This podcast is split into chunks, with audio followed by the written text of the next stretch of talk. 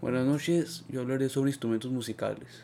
Yo hablaré en específico de los instrumentos de, de guitarras del regional que ahorita se está usando, que es el cierreño. Ese género se, se hace de tres instrumentos, pero hay un instrumento en específico que nunca suele, cambiar dependiendo de la tonada que quieres. Por ejemplo, hay unos que usan tuba, hay unos que usan tororoshi, hay unos que usan bajo acústico y otros que usan bajo. Los otros instrumentos es una guitarra de seis cuerdas que solamente es para darle armonía al, a lo que viene siendo la otra guitarra, eh, que es un requinto, que esa, el, ese instrumento lo que hace es hacer adornos o hacer el requinto, que un requinto viene siendo como un intro, un solo y pues hace adornos para en medio de las pues de la letra. Hace adornos para para que llene la música.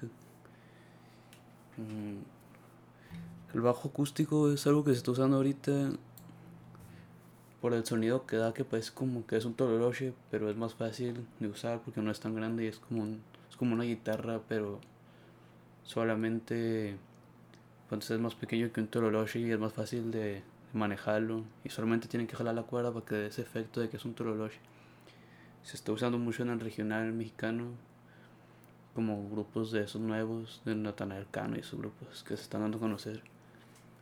Y pero favorito para mí es el bajo eléctrico porque siempre está como presente y nunca deja un hueco.